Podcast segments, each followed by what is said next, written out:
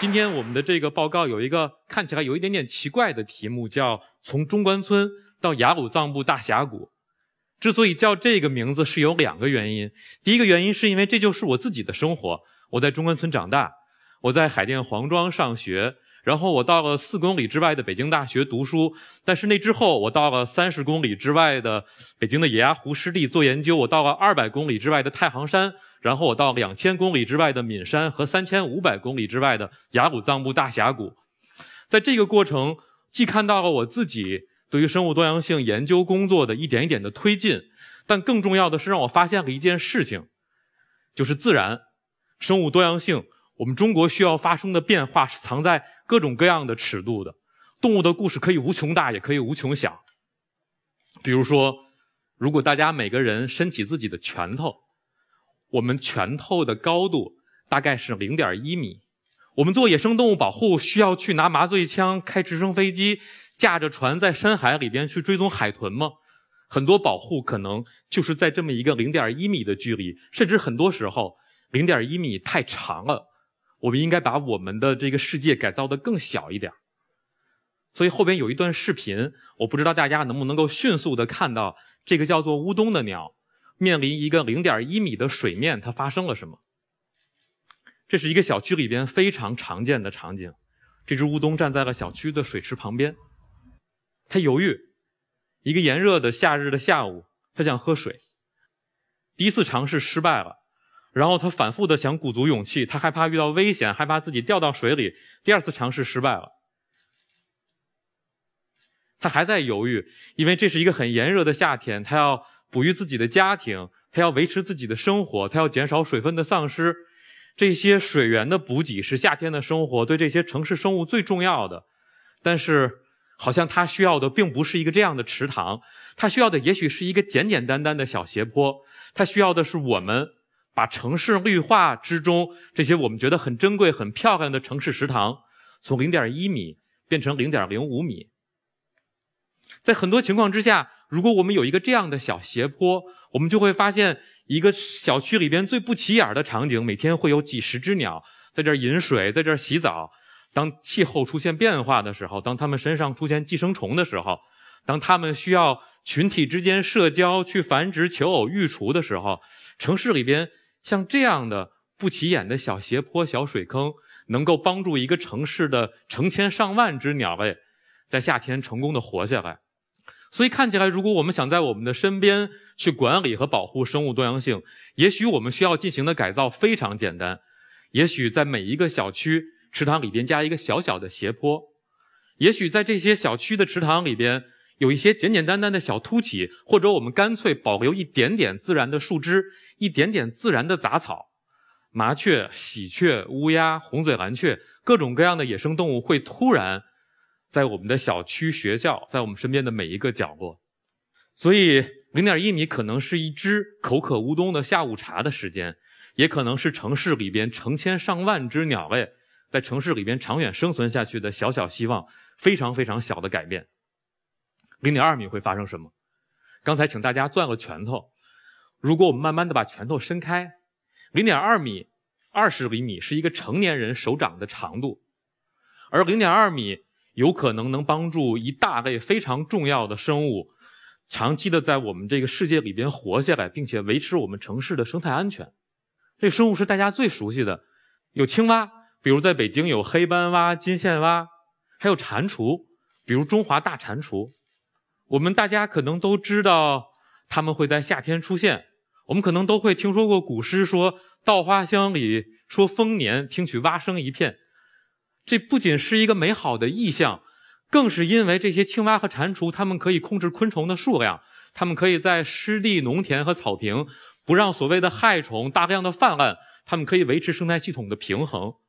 所以它们代表着丰年，它们代表着我们更少蚊虫、更少害虫的侵扰。但是他们需要什么？好像我们都能够想到夏天能够听取蛙声一片，但是冬天他们在哪儿？冬天他们需要的也许只是手掌这么深的一点点泥土。我们北方的冬天是很寒冷的，所以中华大蟾蜍它们在冬天会向下挖掘，经常他们就挖二十厘米深，有些时候可能冬季过于寒冷，他们会挖三十厘米左右。所以这样的一个泥土的深度，就可以让他们躲开地面上面的干扰，可以让他们在土壤下边找到一点点温暖和安全。只要我们给他们二十厘米的泥土，我们就能够在第二天春天看到土里边长出来蟾蜍。我们能够就在第二年荷花开的时候，让蛙生重新回到我们的城市。而这些不起眼的小动物，是城市生态安全非常重要的一些关键的参与者。所以，我们能够看到两种非常典型的城市池塘：一边的池塘直上直下，有一个石头的堤岸，我们也管它叫做城市景观。但是青蛙用不了。鸟用不了，好像很多生物都用不了。我们也许需要记住这个池塘的样子。如果有一天我们变成城市的建设者，也许我们需要让城市里边是画面右边这样的场景：自然的泥土上面长着灌丛和小草，这些灌丛和小草沿着山坡慢慢的铺斜而下，一直延伸到我们的河水和池塘里边。而这样不起眼的变化，这样二十厘米、三十厘米深的土壤。其实是对我们城市非常巨大的改变。我们经常听到“生态城市”这个词，我想生态城市是藏在十厘米深的流水和二十厘米深的土壤里边的。所以，零点二米看起来是一个不起眼的数字，但是很可能是一窝黑斑蛙的生命线，很可能是我们让城市能够存在两栖爬行动物的最关键的微小特点。零点五米，零点五米大概是。我们从膝盖到大腿之间的某一个高度，零点五米可能是大家坐的椅子的高度，而零点五米还可能给城市带来什么改变呢？我们仍然需要回到刚才我们看到过的那个池塘。这个池塘的右下角其实藏着一个家庭。如果我们仔细看的话，我们会发现好像水面上面是有东西的。这是一只非常年轻的雌性绿头鸭，它的宝宝刚刚出生。这一窝小鸭子有九只。而一个雌性的绿头鸭妈妈带着这九只小鸭子，穿过了跟我们咫尺之遥的北京大学的校园。鸭子妈妈要带着孩子熟悉环境，于是他们跳到了这个小池塘里边。鸭子妈妈看起来很高兴，孩子们也开始尝试游泳，尝试追跑打闹。所以这是之前的场景。这是在半个小时之后，鸭子妈妈意识到出状况。鸭子妈妈有翅膀，会飞行，它可以一跃而起，从水面越过这零点五米的高度，回到岸边，离开这个小小的池塘。但是这是小鸭子出生的第一天，它们还不会飞，体内的脂肪含量也很少，也还瘦弱，没有力气。所以后面出现的场景是鸭子妈妈围着这个小小的池塘一圈一圈的转，它急切的大叫，而孩子也在下边跟着妈妈一圈一圈的在下面游泳。所以这个场景有一点可笑，但是更让我们感觉到的是急迫。我们不希望一个鸭子的家庭因为零点五米的高度的落差就面临生离死别。如果这些小鸭子出不来，它们有可能会在出生的第一天或者第二天就因为能量的损失、因为食物的匮乏而死掉。所以怎么办呢？拿网子，也许母鸭子会被吓跑，也许鸭子孩鸭子宝宝们会丢掉自己的妈妈。也许人跳下去追不上这些满池子吓得乱跑的小鸭子，所以我们开始尝试把一个两米高的梯子丢到水里边，尝试改造这个梯子。但鸭子家庭怎么可能知道我们人做出来的这点工作？他们不会以为我们是来抓他们的吧？所以当我们进行这些工作的时候，鸭子妈妈带着孩子远远地躲在池塘的一角。我们觉得大事不好，我们觉得他们可能很警惕。但是没有想到的是。每次我们把这个梯子搭好，鸭子妈妈就会迅速过来检查，而小鸭子们也觉得很好玩所以我们能够看到这个白色的木板下边有一只小鸭子，很高兴地从木板底下钻了过去。我们做了梯子的1.0版、2.0版、2.0 Plus 版，我们尝试在上面铺柏油的毡布，尝试铺三合板，尝试把它打造的更加的压性化。每次改造，鸭子妈妈都要迅速的过来走一下。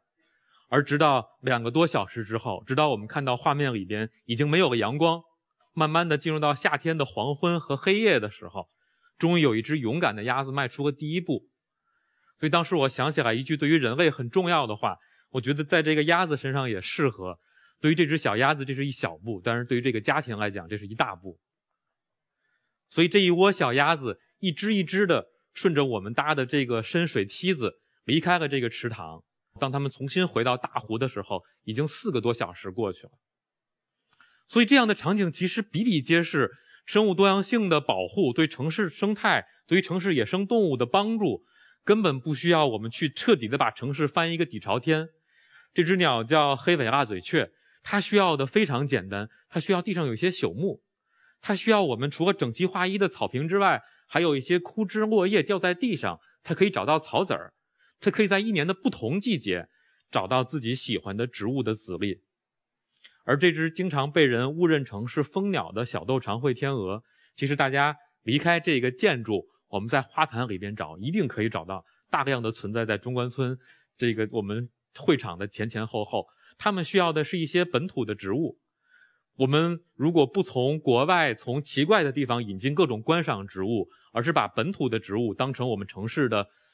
景观物种的话，那不管是黑尾拉嘴雀还是长喙天鹅。都能够在城市里边更好的生活下去，所以我想这个词叫做景观规划。景观规划并不是一个很难的事情，改造十厘米的水、二十厘米的土壤，改造一个半米高的池塘，我们就可以帮助到千千万万的跟乌冬、绿头鸭和黑斑鸭、黑斑蛙一样命运的物种。三米是一个什么概念？三米大概是我们会场门那么高。而三米看起来是一个不太离谱的高度，而三米其实是很多国家一级、二级保护动物，这些著名的东方角鸮、红角鸮，还有鹰鸮的生命线，它们需要一个三米高的树洞。只要有个三米高的树洞，它们就可以躲开下面的车来车往，它们就可以让自己的雏鸟能够在这个树洞里边安全的生活下去。所以，这个雏鸟就生活在跟我们会场八百米之遥的北大威明湖畔。而那个地方有一片成熟的树林，这一片成熟的树林，这些树都一人或者两人合抱，而这些树的高度可以长到超过三米，而这些超过三米的树洞，就突然可以让海淀这个地方成为大量这个猫头鹰可以自由栖息的场所。十米是什么概念？十米大概是从我站的地方到我们会场的这个出口这么远，而十米实际上是刺猬的生命线，小刺猬。著名的食虫目的物种，它不吃果子，它吃的是昆虫。它跟黑斑蛙和中华大蟾蜍一样，维持着生态系统的健康。刺猬是要冬眠的，所以我请大家迅速的在脑子里边猜一下：当刺猬度过了漫长的冬天，当它从冬眠的情况一觉醒过来，它需要什么？大家想到食物，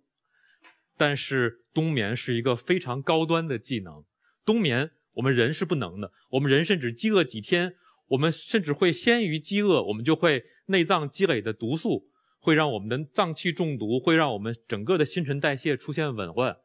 冬眠动物有非常强大的功能，可以利用自己的肝脏，利用自己复杂的代谢系统，把毒素暂时的压制住。但是仍然，一个漫长的冬天会让刺猬全身不自在，会让它们体内积累大量新陈代谢的中间产物，也就是废物，有毒的这些物质。所以它们最需要什么？最需要水。他们从冬眠之中醒过来，如果他们能够通过一个十米的通道，也许头顶有一点点竹林，也许旁边有一些青草，也许河边是泥土，是自然的菖蒲或者鸢尾。他们如果能通过这十米走到水边，能够喝到欲度过漫长冬天之后的第一口水。通过大量的饮水，他们就可以把自己体内的毒素代谢掉，他们就活下来了。而如果我们把城市规划成一个一个的道路，我们把本来的土地和杂草变成柏油、水泥，变成一个一个的小广场，可能刺猬冬眠醒过来的第一眼，他看到的是车，看到的是人，看到的是阻隔。如果不能够安全的通过这十米，整只刺猬一年的生命就结束了，就不会再在城市里边继续生活下来。所以这张照片是进入夏天的刺猬，可能跟好多人心目中想的不太一样。大家觉得刺猬是一个呆呆的、胆子很小的生物。我要告诉大家，刺猬是一个非常鲁莽、非常胆大的动物。它的英文叫 hedgehog。什么叫 hog？Hog 是猪的意思。它是篱笆丛里边的一只猪。它的动静之大，我们走过它一二十米就能够听到。它会呼哧呼哧的叫，它会完全不管不顾地穿过草坪，翻开地面上面的落叶，仗着身上有刺，可以在整个城市、整个小区里边游荡。所以它是非常了不起的城市捕食者。而它最重要的就是冬天盖在身上的一层落叶和冬眠中醒过来十米的安全距离和安全距离以内的水源。所以这是刺猬喜欢走的地方。一个小石桥，一些中国古典的大石头的驳岸，它可以轻松地接近水源。一点点鸢尾可以让它藏身在里边，躲开人，躲开汽车，躲开流浪猫，好像并没有那么困难。但好像又是城市里边很多地方我们找不到的。所以十米是冬眠醒过来的刺猬一年的起点，也是它们能够继续生存下去的非常微不足道的需求。这个红隼跟我们的会场的距离大概是在一千米。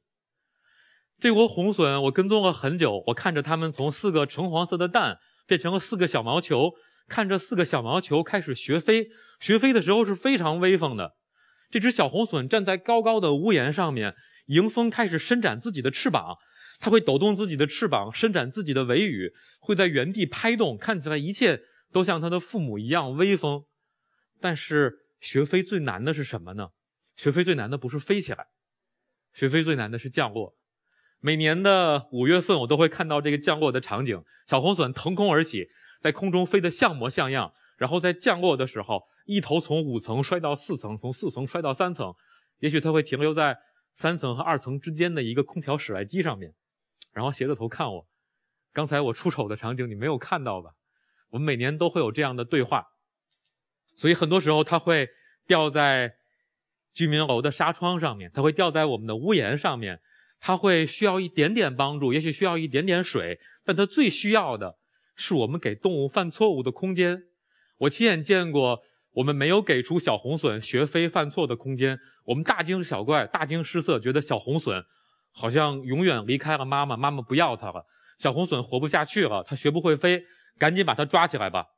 赶紧用一个纸箱子扣住它，把它送到动物园去，把它送到派出所去吧。而在这样的过程之中，小红隼们永远失去了自由，也失去了探索天空的机会。如果我们给出这二十米的自由坠落的空间，我们在小红隼学飞的时候，甚至我们在野生动物跑到我们城市里边把我们吓了一跳的时候。我们给他们一点点自由，我们往后退二十米，让他们自由地坠落这二十米，可能这些天空之中的猛禽就还能够在城市里边继续探索，直到有一天成为他们父母一样，能够在天空勇敢飞行的红隼。所以这是成功飞起来的小红隼，我想他们是幸运的，他们被给出了这二十米的空间。所以城市里边有很多这样的三米、五米、十米和二十米，这是在。颐和园旁边的一棵杏树，在二十米的空间里边，杏树的果实可以自由地掉落在地上，而到了每年的七月中旬，就成为了金花鼠、红嘴蓝雀、小刺猬，成为了大量城市野生动物的盛宴。而这样的二十米出现在跟我们同样在一千米之内的一个池塘里边，这个池塘因为我们保留了本土的鱼类，所以在小 PT 因为下大雪。不能够迁徙的时候，他突然发现，就在海淀，就在中关村，藏着一个有鱼的小池塘。我可以在大雪里边吃一点小鱼，这一点点小鱼可以帮助他熬过严寒，可以帮助他在最关键的迁徙期，迁徙的成功率提高百分之五、百分之十或者更高。所以这就是我们的城市，有一个词叫做生态系统。这二十米、三十米，我们就能够留下一个非常小的生态系统。而如果在这二十米、三十米之内，我们保留这个微小生态系统里边的一棵树、一群鱼，或者一个小小的自由坠落的落差，我们就能够就能够让动物能够完整的按照它们的生活规律继续活下来。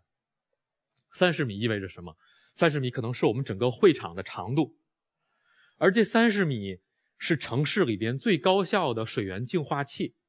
在过去几十年的时间里，我们北京有几条臭河。包括我们的一些护城河，包括我们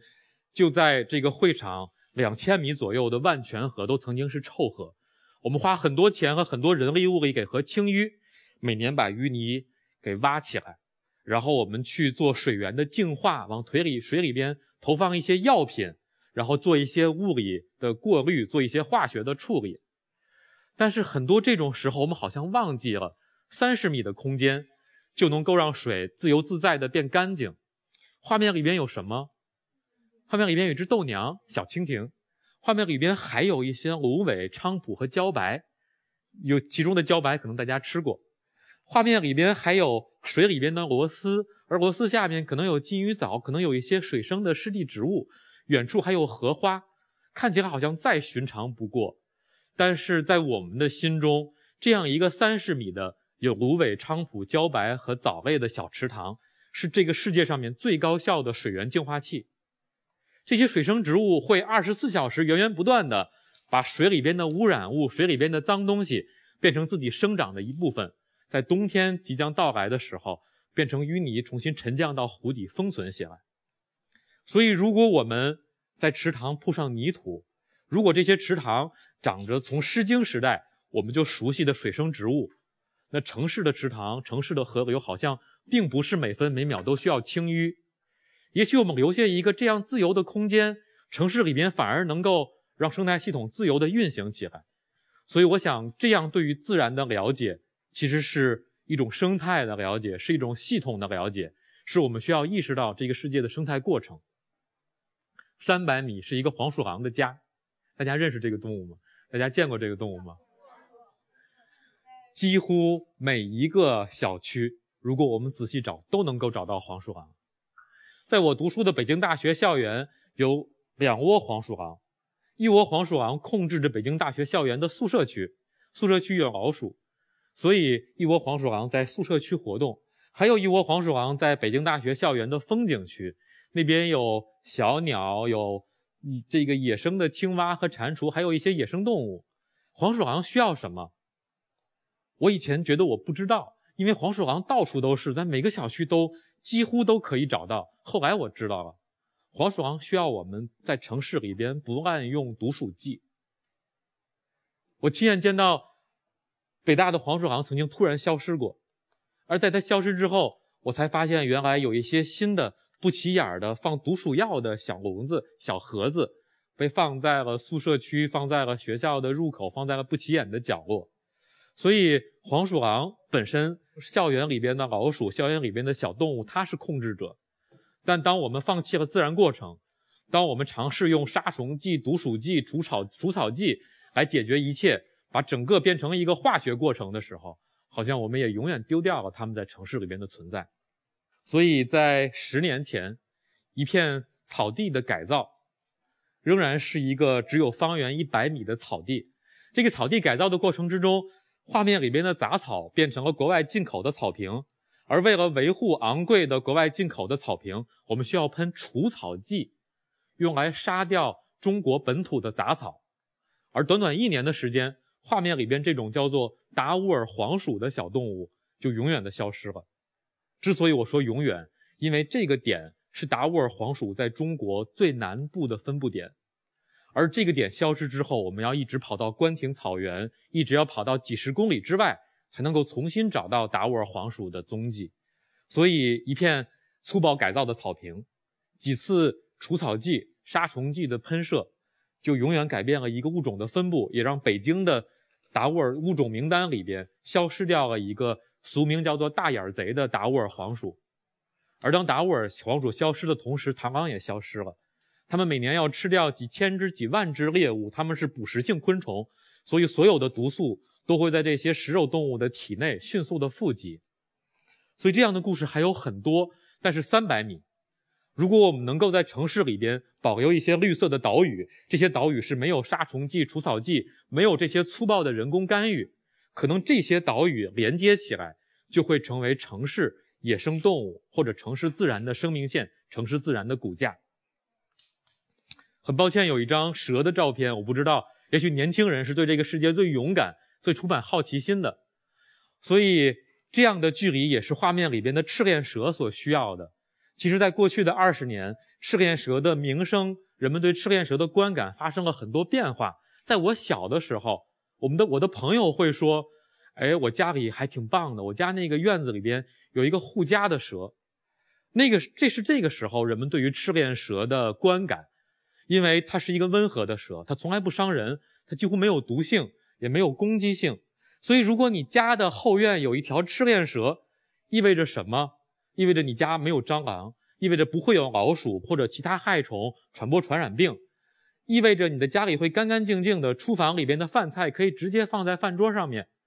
也意味着你周围的家庭，也意味着你周围的这片社区都是自然的，都是漂亮的。所以在今天，可能更多人看到蛇觉得害怕，觉得恶心，觉得我不可以接受。所以在二三十年的时间里，人们对蛇的观感改变了，好像我们跟自然更远了。而这种自然对自然的疏远，其实并没有意味着我们的生活变好。所以，我想对于豆娘、对于黄鼠狼、对于达沃尔黄鼠，好像我们看到了一个词，叫做生态系统结构，或者叫做生态系统功能。我们希望草原草地上面是没有杀虫剂、除草剂的。我们希望蛇还能够在城市里边维持生态系统的运转。我想，如果有这样的观念，有这样的规划的话，我们的城市会是更漂亮、更美好的城市。而一千米到一万米意味着什么呢？还是这窝小红隼。当这窝小红隼起飞之后，他们会飞到什么地方呢？他们并没有飞到高山大川，他们并并没有马上离开我们这个城市，他们会飞到海虹电脑城，他们会飞到双榆树，他们会飞到大钟寺一带，他们。这一片区域就是他们在城市里边的生活空间，所以当我们把视线从会场一点点的上升，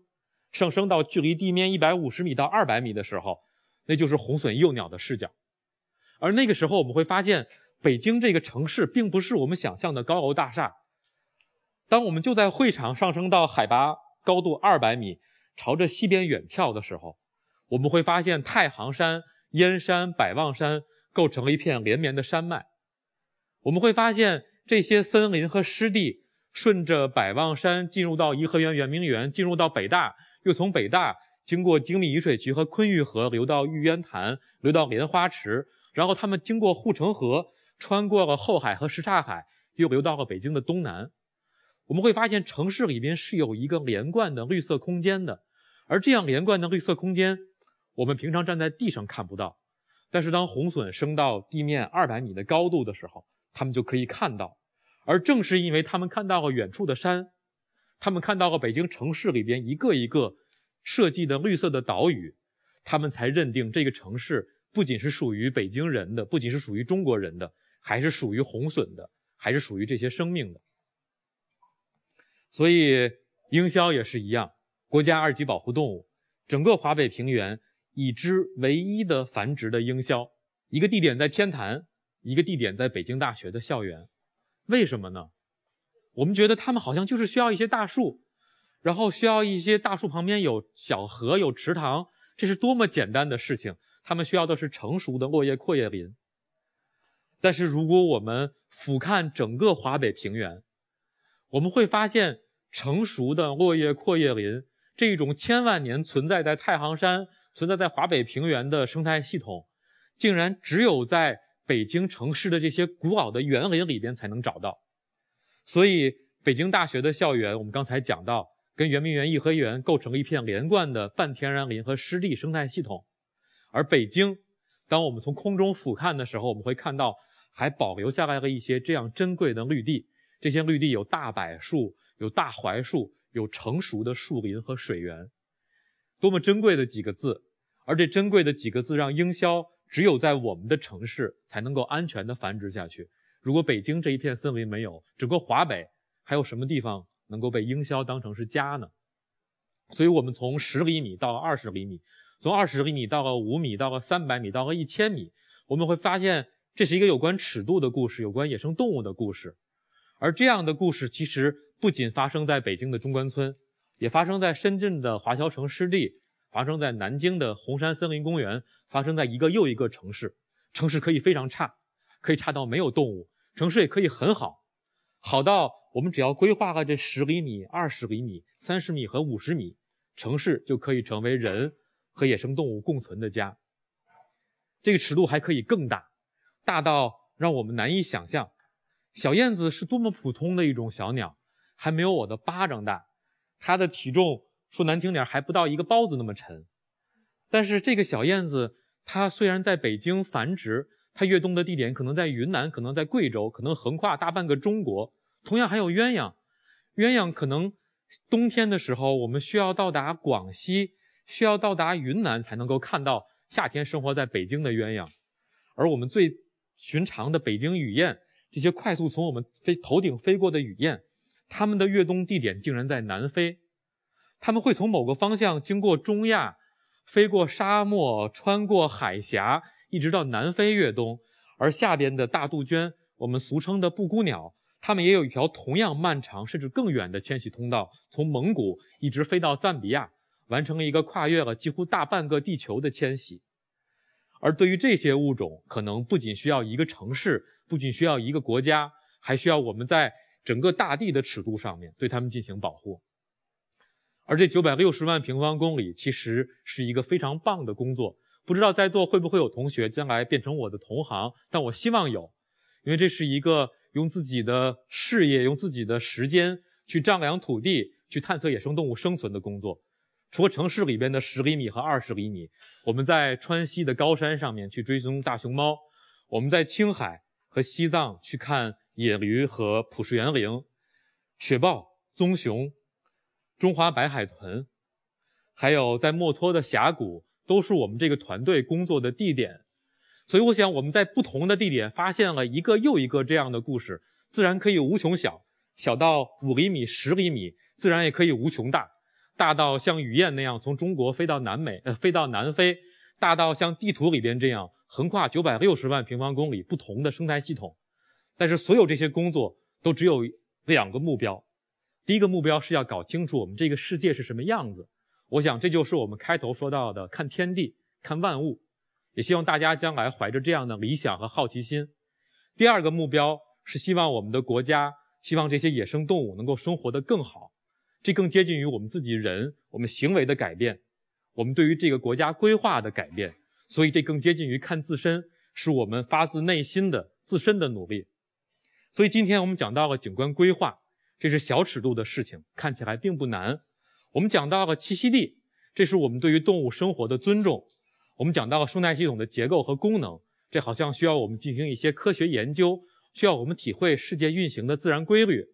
而且同时，我们也讲到了生态红线，讲到了自然保护，讲到了生态系统的支持。这些需要我们在未来几十年的时间里边一起努力，也难也不难。所有这些变化都会在未来几十年发生，而今天在座的大家。都会是这个变化的目击者，我也希望大家成为这个变化的推动者。